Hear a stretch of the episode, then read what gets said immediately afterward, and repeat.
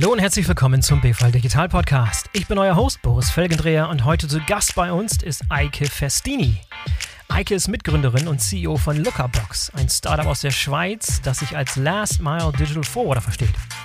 Im Grunde sucht, findet und koordiniert Lookerbox die passenden Last Mile Carrier aller Art für Einzelhändler und E-Commerce-Unternehmen.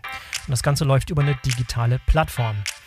Das Startup ist mit seinen 15 Mitarbeitern in Winterthur in der Schweiz noch recht klein, zählt aber schon so namhafte Schwergewichte wie Ikea, Decathlon, Migros und Metro zu seinem Kundenkreis.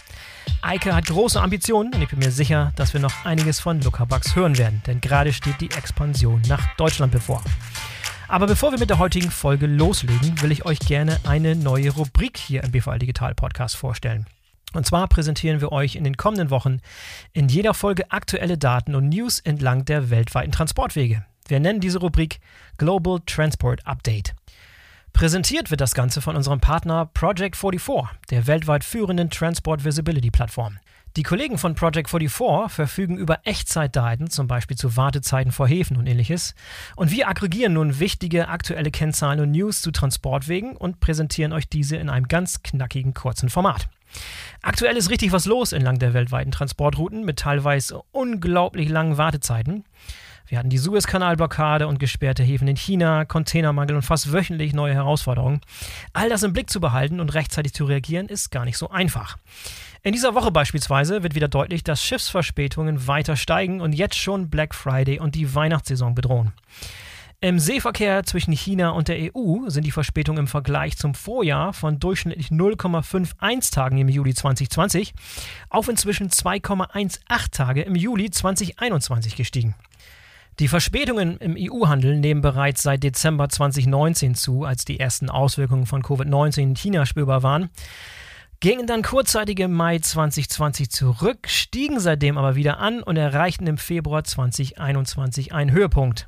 Fazit: Die Tatsache, dass sich Schiffe weiterhin verspäten und nun Covid-Varianten in wichtigen chinesischen Produktionszentren wieder auf dem Vormarsch sind, deutet darauf hin, dass es weitreichende Konsequenzen für Black Friday und das Weihnachtsgeschäft geben könnte.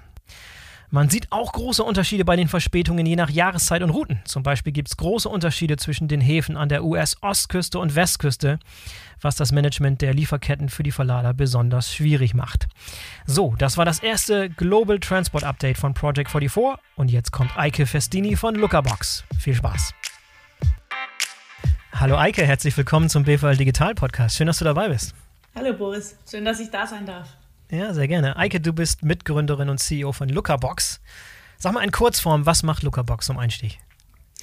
Lookerbox ist eine cloud-basierte Last-Mile-Forwarding- und Delivery-Management-Lösung für Händler. Mit Lookerbox erhalten Händler über eine einzige Integration Zugang zu über 50 bei uns angeschlossenen Logistikunternehmen und deren Hunderten von Lieferdienstleistungen. Sehr interessant. Ihr seid basiert in der Schweiz, im piktoresken Winterthur, habe ich mir sagen lassen. Was, was, hat, euch dahin, was hat euch dahin verschlagen? Ähm, wir hatten einen Fototermin bei einer Fotografin in Winterthur und als wir bei ihr durch die Tür sind, war sie in einem wunderschönen Loft. Und wir so, boah, Wahnsinn, du lebst hier? Und sie so, ja, wieso gefällt es euch? Ich ziehe aus. Und dann sind wir eingezogen. Ach Quatsch, das ist die Story von eurem. Das ist die Story. Ja, du bist keine äh, ursprüngliche Schweizerin, richtig? Österreicherin. Österreicherin, ja. Und deine, deine Mitgründerin Maite, ihr seid ein, ein weibliches Gründungs, Gründungsteam, auch keine Schweizerin. Landsfrau von dir. Wa Wahlschweizerin sozusagen. Ja, ja, beide, ja. Ja, hervorragend, hervorragend. Ja, wenn du so beschreibst, was der in Kurzform, was ihr macht, dann kann ich mir denken, dass so die letzten 18 Monate, 24 Monate sehr interessant für euch waren im Rahmen der Corona-Krise. Corona-Boom wahrscheinlich auch. Was ist letztes Jahr so bei euch los gewesen? Was, ähm, wie habt ihr so die letzte Zeit wahrgenommen? Was hat es mit eurem Geschäft gemacht? Also als, als die Corona-Krise begonnen hat, äh, letzten Februar, letzten März, ähm, waren wir ja noch eine, eine, ein Anbieter für On-Demand-Lösungen. Das heißt, wir haben äh, Sofortlieferungen oder in Wunschzeitfenstern angeboten. Wir hatten damals mhm. schon ein sehr breites äh, Netz an, an Carriern angeboten, haben aber ausschließlich diese Services angeboten. Und als, ähm, als Corona unsere Kunden getroffen hat, haben sie gemerkt, sie brauchen mehr flexible Lösungen, sie brauchen breitere, breiter aufgestellte Lösungen und haben uns dann gebeten, Zugang auf alle anderen Services unserer Partner zu geben. Mhm. Das heißt, wir haben damals angefangen, uns zu öffnen für alle möglichen Services auf der letzten Meile. Nicht mehr nur ähm, Fahrrad und schnell und genau, sondern jetzt auch ähm, mittelständische Expresskurierunternehmen, Paketdienstleister, Stückgut, ja. Stückgut unverpackt. Also wir haben damals wirklich einfach aufgemacht und ähm, für uns war das ein sehr starker Schub. Ja, interessant, dass, dass also die Corona-Krise nicht nur ein Boost war für euer Geschäft, sondern auch so ein Trigger für so ein Pivot, also für, für tatsächlich euer Geschäftsmodell anzupassen an die, an die Gegebenheiten. Richtig, ja. richtig. Ja. Wir, haben, wir haben gemerkt, es macht mehr Sinn, wenn wir uns öffnen, als wenn wir uns da auf eins versteifen, von dem wir gedacht haben, es wird der Knaller. ja, dann lass uns noch mal ein paar, paar, Schritte zurückgehen. Also, okay, diesen ja. Pivot habt ihr dann 2019 gemacht, ihr seid aber schon 2017 gegründet. Nimm es mal mit äh, noch bevor vor die Zeit von 2017. Was hast du vor Luca Box gemacht? Oder ihr beiden, was habt ihr vorher gemacht? Also, ich äh, war sehr lange in Wien bei BWin im Online-Gaming, Online-Casino-Bereich. Oh, okay. Huh. Äh, bevor ich in die Schweiz kam. Und Maite hat, äh, hat Logistik studiert ist in einer Speditionsfamilie groß geworden.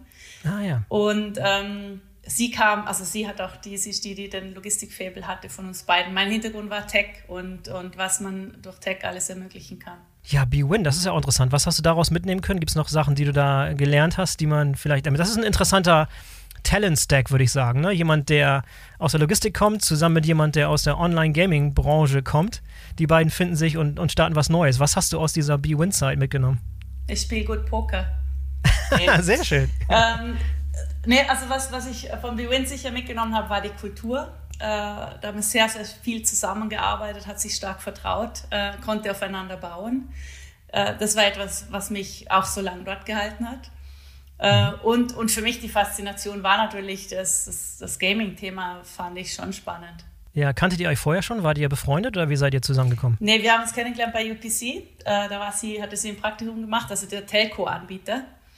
Da hat sie ein Praktikum gemacht und ähm, dort haben wir uns kennengelernt. Und sie, sie äh, ist damals von Deutschland in die Schweiz gezogen, hat alles verkauft auf Ebay und hat gedacht, sie macht jetzt hier den großen Reibach, bis sie drauf kam, ja, jetzt muss sie noch Termine vereinbaren, jetzt muss sie das alles zur Post bringen, sie muss es am Ende auch noch verpacken. Und so ist eigentlich die Ursprungsidee, war, war eine letzte, eine erste Meile, wir holen ab, wir verpacken, wir verschicken. Okay, okay. Das war die erste, und, die erste Idee.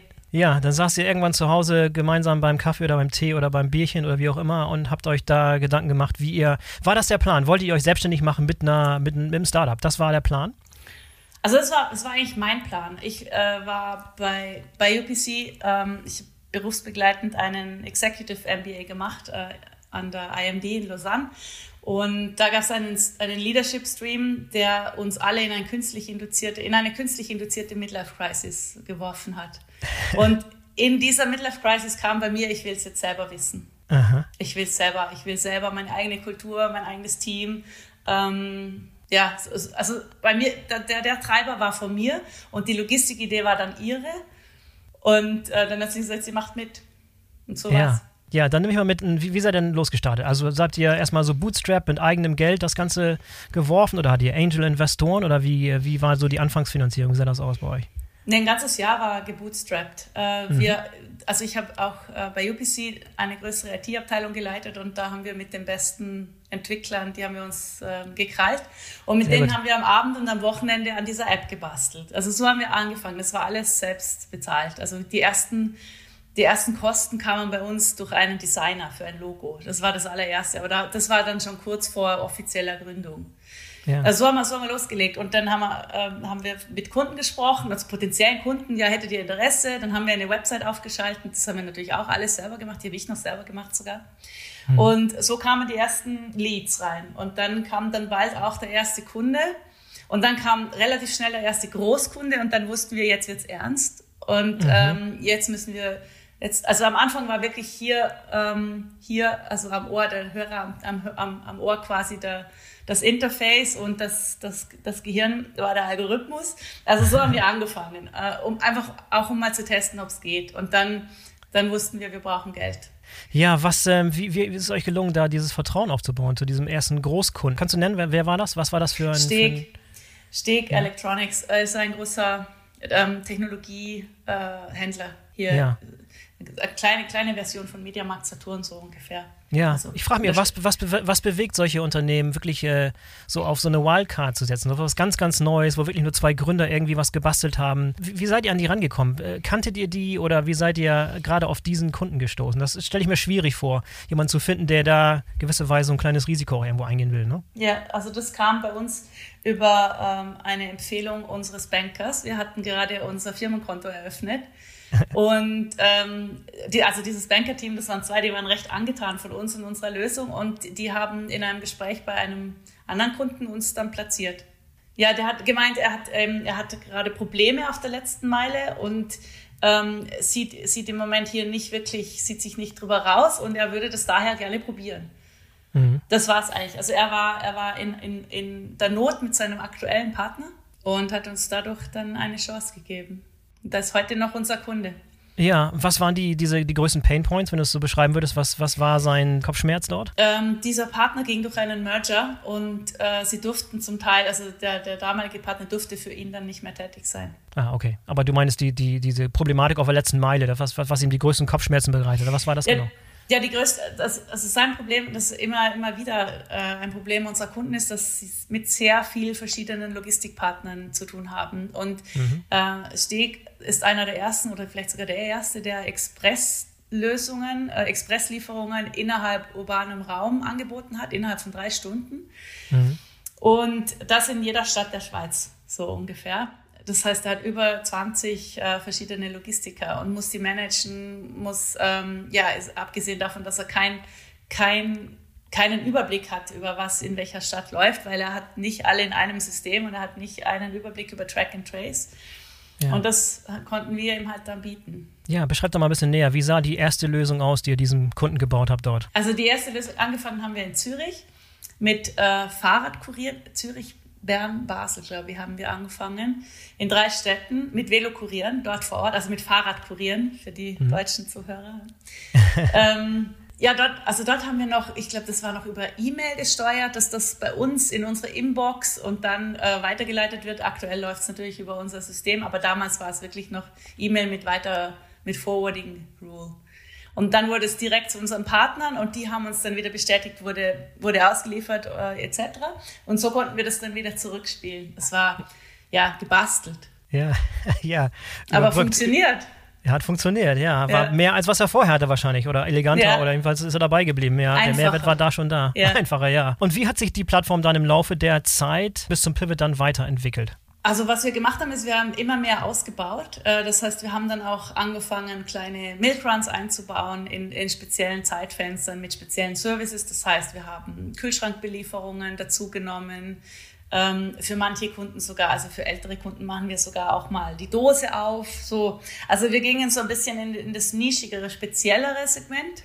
Äh, und so haben wir das eigentlich versucht aufzubauen und in der Schweiz auszurollen. Also wir sind heute auch in allen Schweizer Städten über 20.000 operativ aktiv. Ja, und was, was, was kann die Plattform heute? Also, du hast vorhin nochmal gesagt, um 2019 haben wir mal so einen Bruch, also noch ein Pivot, wesentlich mehr dazugenommen, die Funktionalität hat weitaus zugenommen.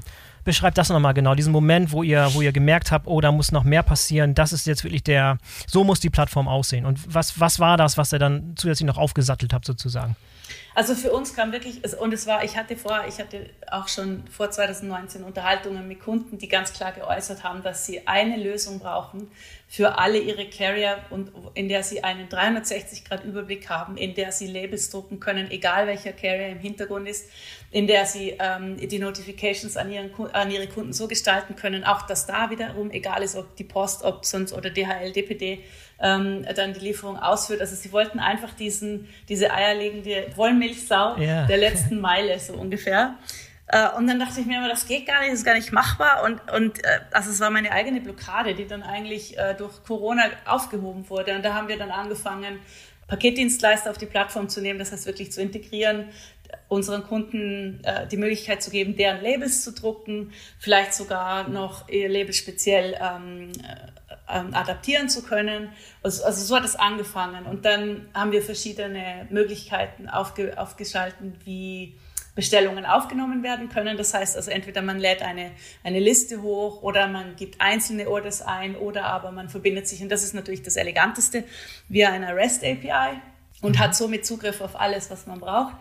Also heute ist wirklich so, dass dass man mit einer Integration oder mit einem Anschluss an uns Zugriff kriegt auf diese 50, die wir heute an der, an der Plattform haben. Für die Mehrheit dieser Carrier bieten wir auch ein Carrier Management an. Das heißt, wir gehen zu einem gewissen Teil in die Verpflichtung über die Qualität. Das machen wir natürlich nur über, bei kleineren bis Mittelständlern. Das kann ich bei einer Schweizer Post nicht mehr sicherstellen, wie die, wie die das ausführen.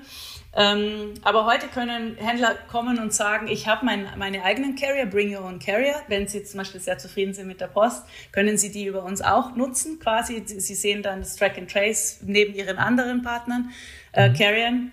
Und bei uns ähm, können Sie immer noch sagen, ich brauche in der Region Bern oder in der Region Basel bitte von euch gemanagte Carrier, die für mich Milkruns machen oder die für mich keine Ahnung, Lieferungen in zwei Stunden machen, etc. Da möchte ich aber nichts damit zu tun haben. Ja, das heißt, wenn ihr wollt, ihr habt so ein, ein zweiseitiges Modell. Ne? Auf der einen Seite diese Carrier, die eure Kunden sind, und auf der anderen Seite die Händler, die die, die Verbindung zu den Carriern suchen. Und ihr seid genau. eine Plattform in der Mitte. Ich habe schon mal gehört, äh, die Analogie Tinder für, für Logistik oder Airbnb für Last Mile, so das mhm. ähm, bist du zufrieden mit der mit der Analogie? Ist das in etwa so? Kommt das hin? Ja, also ähm, ja, Airbnb finde ich gut, auch Booking finde ich ganz gut, Booking für, für Last Mile Deliveries. Also ja, finde ich gut. Also gefällt mir sowas, ist echt schön frech. Ja, schön frech, ja, genau. Ähm, wurde denn sowas in der Vergangenheit in der Schweiz schon mal probiert? Gab es andere, die sich da schon mal dran versucht haben, sowas zu bauen und daran gescheitert sind? Oder beziehungsweise andere, die es auch schon gebaut haben, parallel zu euch? Mm, es, es gab in der Schweiz immer wieder Versuche, sowas aufzubauen. Ähm, aber ganz im Startup-Style haben die sich dann in die eine oder in die andere Richtung pivotiert. Also mhm. es, es, gab einen, der äh, ist, ein, ist ein Player, den ich auch sehr schätze, No Time. Wirklich für, für mich die Pioniere in der Schweiz, wenn es um Same-Day und um äh, also On-Demand-Lieferungen geht. No Time hat seine eigene Flotte aufgebaut nach dem Uber-Prinzip, äh, sind dementsprechend hier auch viele in die Kritik geraten. Haben nichtsdestotrotz waren sie die ersten und fanden, wie ich finde, die coolsten. Die wurden dann, ähm, die wurden dann von der Post aufgekauft. Die ja. hatten aber im Hintergrund immer schon äh, den Gedanken, die Software an Kuriere möglicherweise zu verkaufen eines Tages, weil sie haben äh, smartes Routenplanning, sie haben ähm, Live-Tracking der Fahrer und Chatmöglichkeit mit den Fahrern, also ganz Uber-like, wirklich cool. Und das wollten sie eigentlich den Kurieren verkaufen, das hat die aber nicht interessiert. Also Kuriere sind ja doch, sagen wir mal, eigene Typen so mhm. vor allem, wenn es um Fahrradkuriere geht. Das ist ein eigener Schlag Mensch. Also die lieben die Freiheit auf den Straßen und die mögen es auch nicht so, wenn man ihnen irgendwie in die Prozesse redet oder in die IT oder also wir machen es mit denen wirklich so, dass wir die nur anschließen und sagen, ihr bekommt den Auftrag, ihr macht ihn, wie ihr wollt. Hauptsache er ist, er ist ähm, wie vereinbart ausgeführt und wir bekommen die Daten zurück, aber wir mischen uns nicht ein. Und also die, das war, das ist eine, das ist eine große Geschichte sicher hier, die wird in der Schweiz ähm, auch in Erinnerung bleiben, no time. Ja, was glaubst du war der größte Erfolgsfaktor, dass ihr das in relativ kurzer Zeit aufgebaut habt zu dem, was es heute ist? Also wenn es schon viele Male vielleicht vorher versucht wurde, einige haben sich in andere Richtung äh, bewegt. Letztlich ist es ja was, äh, eine Lösung, die nahe liegt, die, die äh, plausibel klingt und irgendwie schon existieren müsste, oder? So klingt das für mich. Und dann frage ich mich, warum gibt es das noch nicht? Also es gibt ja, es gibt Lösungen wie uns in anderen Märkten. Mhm. Es gibt ähm, einen sehr großen Player, äh, der, nennt, der nennt sich Farai in den USA. Die mhm. machen das, die machen das richtig, richtig gut. Es gibt in Deutschland Metapack. Die machen das auch schon sehr gut. Was die, was die aber alle nicht machen, ist, die gehen nicht ins Carrier Management. Also die sagen, ähm, wir digitalisieren eure letzte Meile. Ihr habt eine, eine Software, in der könnt ihr alles, ihr habt hier volle Transparenz über eure letzte Meile. Äh, aber wir mischen uns nicht ein mit den Carriern. Und das ist, wo wir, wo wir sagen, okay, das ist aber offensichtlich ein sehr großer Pain. Mhm. Wir äh, gehen sehr, sehr, also so partnerschaftlich wir mit Kunden umgehen, so partnerschaftlich gehen wir mit unseren Carriern um. Das ist, glaube ich, ganz wichtig. Das ist auch etwas, was uns differenziert. Für uns sind das nicht irgendwelche Spediteure, Logistiker, Fahrer, sondern Partner, auf, auf, auf die wir bauen müssen. Mhm. Mhm. Dementsprechend gehen wir auch mit ihnen um. Und der Unterschied, den wir halt unseren Kunden bringen, ist, dass wir ihnen wirklich diese Schmerzen abnehmen, neue Carrier zu finden, zu rekrutieren, einzuschulen auf ihre Cases und dann auch wirklich begleiten. Also wir haben ein eigenes Logistics Competence Team bei uns äh, im, im Team. Die kümmern sich, die kümmern sich wirklich darum, dass da, da gibt's wöchentliche Reviews der Performance. Wenn Sie wollen, wir haben auch die Daten der einzelnen Fahrer unserer Carrier und, und mhm. so können wir ihnen da in, in eine höhere Qualität verhelfen. Und das wird von unseren Kunden auch sehr geschätzt. Mhm. Und das ist etwas, was uns unterscheidet von diesen, sagen wir jetzt mal, rein digitalen Lösungen, die, ähm, die, diesen, die diesen Value-Add nicht bringen, sondern also da, müssen, da müssen die Händler einfach immer noch sich ähm, mit den Carriern selber auseinandersetzen und die in die Qualität bringen, wenn sie, wenn sie das denn wollen. Ja, aber die, die Händler haben anscheinend eine klare Präferenz oder Priorität darauf, dass ihnen das jemand abnimmt, ne? Also dass ja. jemand dazwischen sitzt, der dieses Ganze sozusagen vom Tisch nimmt. Und da liegt der Mehrwert, den ihr bringt. Und es genau. hat nicht genau. nur eine Plattform, wo mit einer API angebunden wird, sondern da ist auch tatsächlich noch Telefon und äh, ja. persönliche Beziehung dabei, bei, bei der Auswahl der Carrier ja. und bei dem, bei dem Management der Carrier, ja. Habt ihr das von Anfang an schon erkannt oder ist es äh, so eine, so, so, eine, so eine Sache, die ihr im Laufe der Zeit erst wirklich wahrgenommen habt, dass, das, dass da vielleicht der Mehrwert liegt? Also es war es ist eigentlich eher umgekehrt. Wir kommen aus diesem Carrier Management Mhm. Und wir haben erst jetzt erkannt, äh, erkannt dass, die, dass die Technologie, die wir, die wir eigentlich nutzen, um diese Carrier für uns zu managen, das ist, dass für Händler auch spannend sein könnte. Aha. Und also wir haben jetzt mit Groß, Großhändlern ähm, hier in der Schweiz jetzt auch äh, diese, dieses Gespräch geführt. Wir gehen jetzt wirklich in diese SaaS, ins SaaS-Modell, also Software as a Service. Und mhm. die haben uns ganz klar gesagt, eure Technologie ist top, die brauchen wir auf jeden Fall, das ist für mich die Basis. Aber ich wünsche mir, dass ihr die Carrier trotzdem für mich weiter managt, außer jetzt XY, vielleicht zwei, drei, die sie selber ähm, schon, mit denen sie selber schon sehr eng sind und, und das gut funktioniert. Also für uns war eher der, der Ruf nach der Software das, was uns überrascht hat, als dass, dass wir die Arbeit leisten, die wir leisten. Weil mhm. unser Fehler war nur, dass wir das bisher nicht richtig monetarisiert haben. Ja, das wäre vielleicht meine nächste Frage gewesen. Wie monetarisiert ihr momentan? Wo kommt euer Umsatz her? Wo kommt das Geld her? Also in, ähm, bis eben Anfang 2019 oder sage ich auch bis noch recht, bis noch recht vor kurzem haben wir einfach eine Service-Fee quasi auf jede einzelne Transaktion drauf. Und wir hatten irgendwie die Idee, dass diese Service-Fee, die ist sehr klein, die bewegt sich um 10 bis 15 Prozent äh, unsere, unseren Aufwand deckt im Hintergrund, diese Carrier zu managen, zu rekrutieren, mhm. zu scouten, auszutauschen, wenn sie nicht performen, ähm, etc. etc. Und wir kommen, wir, also wir sehen jetzt immer klarer, dass das sich überhaupt nicht ausgeht. Dass das aber eben ausgeht, wenn wir sagen, wir verkaufen einen Teil der Software wirklich als, als Base-Fee, License-Fee und ähm, per Managed Carrier quasi, dann noch ein bisschen was dazu. Und dann können wir das auch gut skalieren, weil dann können wir sagen, okay, dann bauen wir ein Team auf. Dann bauen wir ja. hier, dann stecken wir hier wirklich, ähm, dann investieren wir in, diesen, in diese Kompetenz bei uns, die wirklich ähm, sehr, sehr vielen sehr viel Schmerz abnimmt. Ja, wie viele Leute seid ihr momentan schon im Unternehmen? Aktuell sind wir 15. 15, also noch relativ klein. Wie viele davon verteilen sich auf dieses Carrier Management und wie viele verteilen sich davon auf die Entwicklung der Plattform beispielsweise? Ja, also das äh, ganz einfach erklärt. Sechs haben wir in der IT. Aha. Ja. Und zwei bis 2,5 haben wir im Kompetenzmanagement-Team. Ja, ja, wie sehen eure Wachstumsziele aus? Also erstmal erstmal Schweiz ist Festzone sozusagen, bevor es dann weitergeht. Nee, wir, Regionale starten, Strategie aus. Also wir, für, wir sind ganz klar jetzt, äh, für uns ist der nächste Markt Deutschland. Hier haben mhm. wir auch schon einigen Pull. Also unter anderem haben wir jetzt gerade mit Metro einen Piloten gestartet in Düsseldorf. Ah, ja. Sehr gut. Das mhm. ist für uns jetzt der erste Schritt. Äh, sind, aber, sind aber ein paar sehr, sehr spannende im Funnel. Also für uns ist der nächste Markt jetzt Deutschland. Die Schweiz wird weiter durchdrungen. Da gibt es noch viel zu holen. gibt noch so ein paar, die habe ich auf meiner Wunschliste. Und mhm. aber äh, in Deutschland, also Deutschland ist für uns sehr, sehr, sehr spannend. Ja, wenn du mal über, über typisches Customer-Profil guckst, wer sind so die typischen Unternehmen, die bei euch Kunden sind? Ähm, also im, im Sinn von Brands jetzt IKEA, Mikro, Decathlon. Wow, okay, schon die ganz großen. Mhm. Ja, ich hätte jetzt eher so an, an kleinere gedacht, aber tatsächlich die richtig großen Heavyweights. Also es gibt auch ein paar kleine.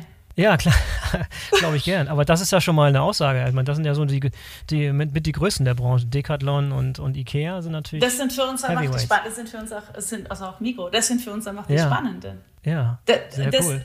Die, die, die sind die, die eine sehr komplexe letzte Meile haben. Meistens die auch, also auch gerade die jetzt, die ich jetzt genannt habe, die sehr modern sein wollen. Das heißt, die sich auch wirklich auf den Kunden ähm, fokussieren möchten und dessen Bedürfnisse.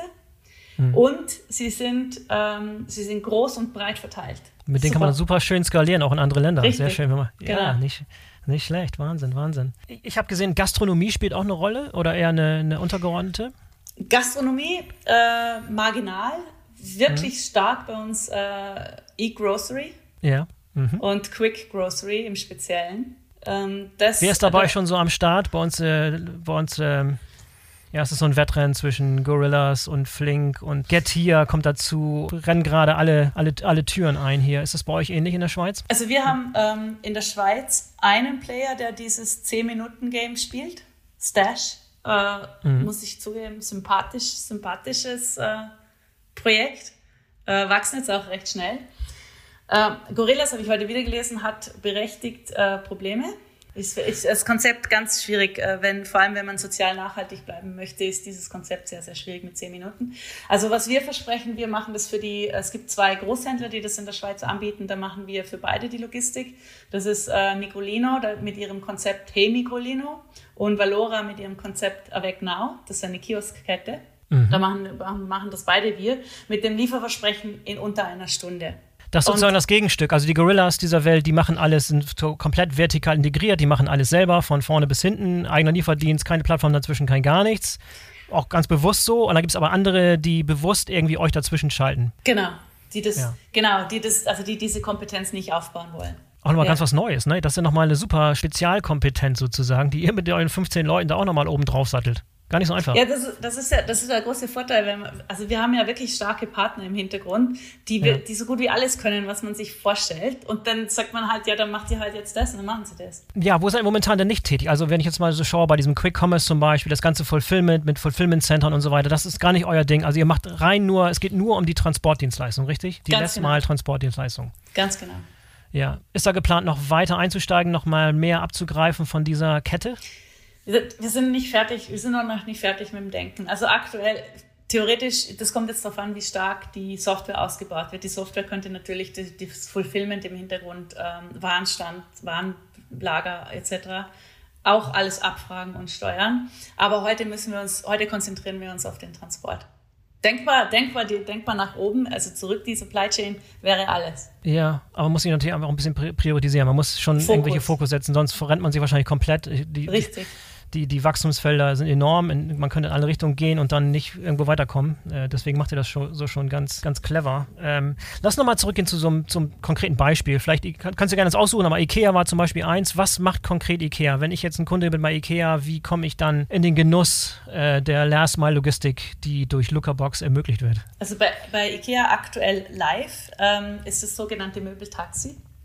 Das, hier mhm. in, das, das Möbeltaxi ähm, wird hier in zwei Einrichtungshäusern im Raum Zürich angeboten. Das heißt, ähm, das Zielgruppe sind Cash-and-Carry-Kunden, die durch die Einrichtungshäuser gehen und ähm, entweder Lust haben, mehr einzukaufen, als sie Platz haben im Auto oder mehr einzukaufen, als sie in den öffentlichen Verkehrsmitteln tragen können.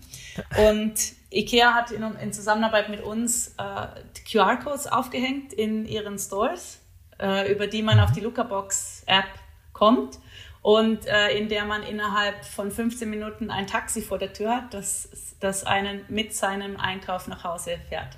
Mega mhm. cool. Wie, äh, also wie bleibt ihr, wie bleibt ihr da dran an diesen innovativen Liefermöglichkeiten? Wie kommt ihr in Kontakt mit diesen Taxiunternehmen oder ist es ein Taxiunternehmen in diesem Fall? Oder ist ein Taxiunternehmen, ja. Ein Taxiunternehmen. Wie, wie kommt ihr, wie bleibt ihr da auf der Höhe? Wie, wie bleibt ihr da dran? Wie seid ihr, ich meine, das muss ja eins eurer Kriterien sein, eurer Erfolgsfaktoren, tatsächlich immer am neuesten, an den besten Lösungen für, für, für jede jeweilige Situation da äh, zu bleiben. Wie, wie gelingt euch das? Also bei, also bei Ikea jetzt zum Beispiel war das, das war äh, Ikeas Idee. Das war gar nicht, das war gar nicht unsere Idee. Sie sind auf uns zugekommen und sie haben gesagt, das ist die Idee, könnt ihr das? Ja, haben gesagt, ja, natürlich können wir das, ja.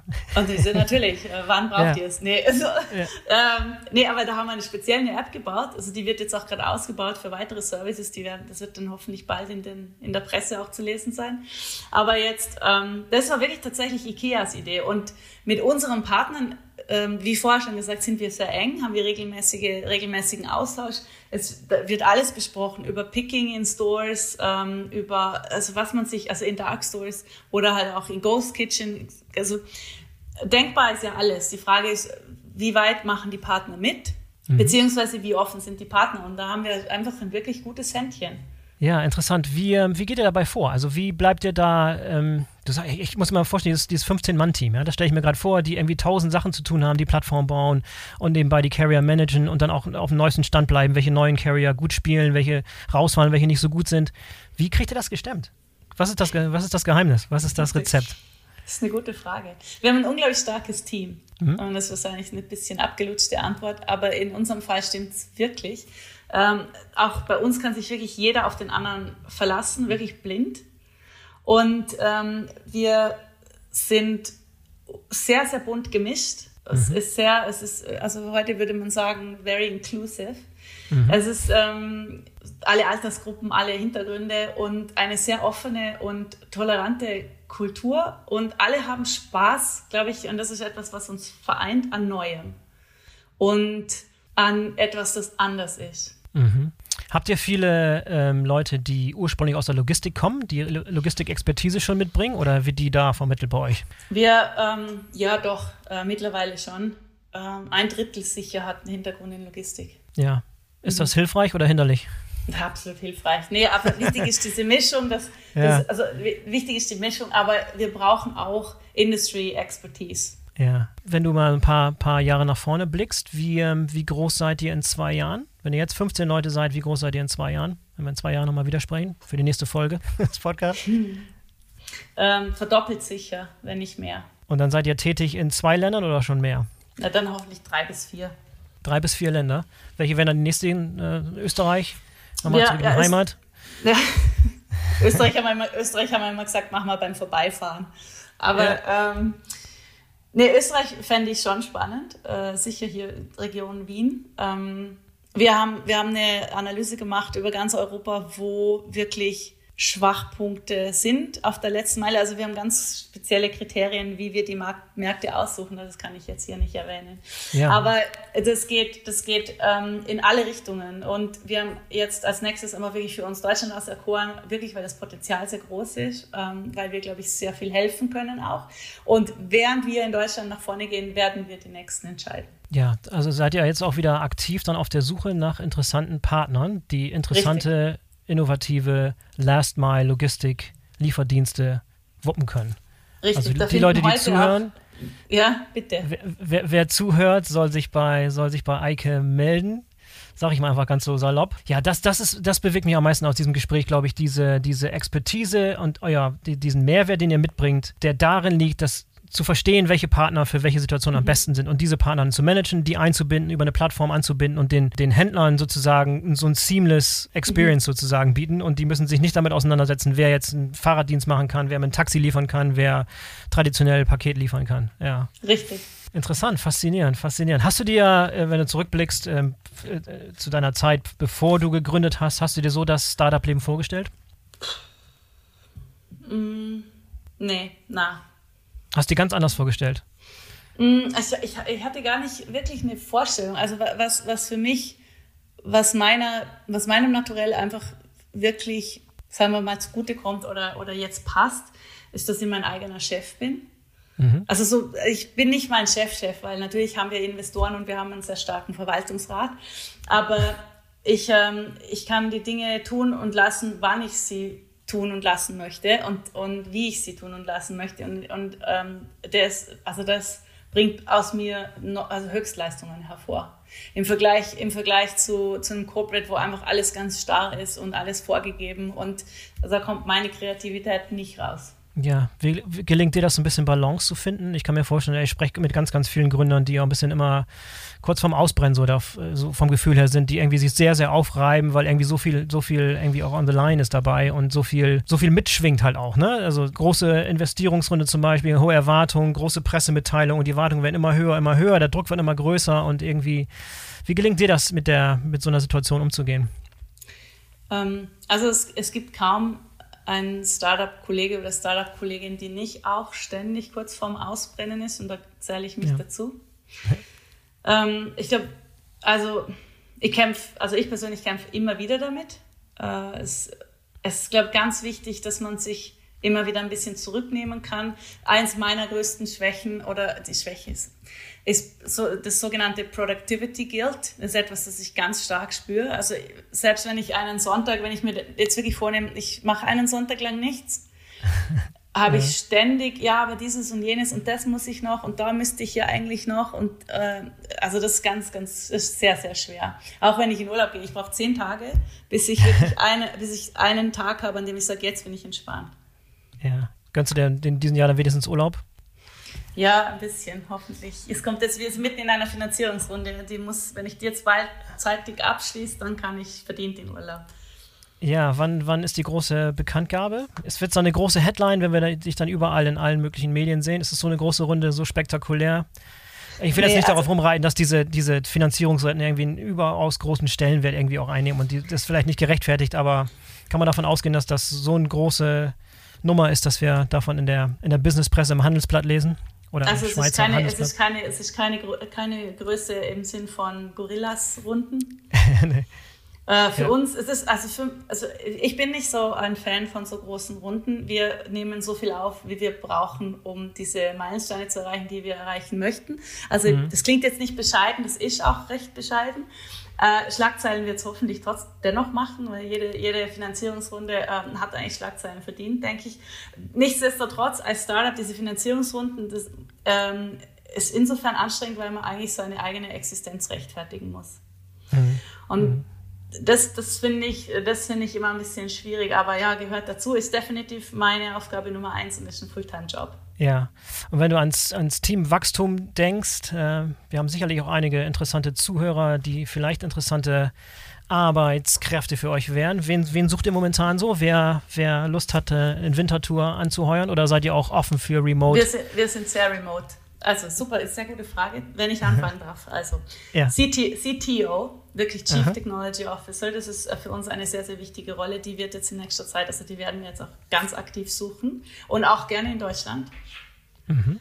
Dann ähm, einen, wir suchen einen Product Owner, wir suchen einen ähm, Lead Operations. Wichtige, und, sehr wichtige Position, ja. Ja, und weitere Customer Success Manager. Auch ja. gerne, alle diese Rollen gerne in Deutschland. Ja, wir lassen, wir lassen gerne nochmal einen Link dazu in den Show Notes. Ähm, ich will, dass, dass, dass, ihr erfolgreich seid und da ein tolles Team aufbaut. Das klingt hervorragend. Ähm, coole Dynamik, irgendwie coole, coole Vibes, die darüber kommen.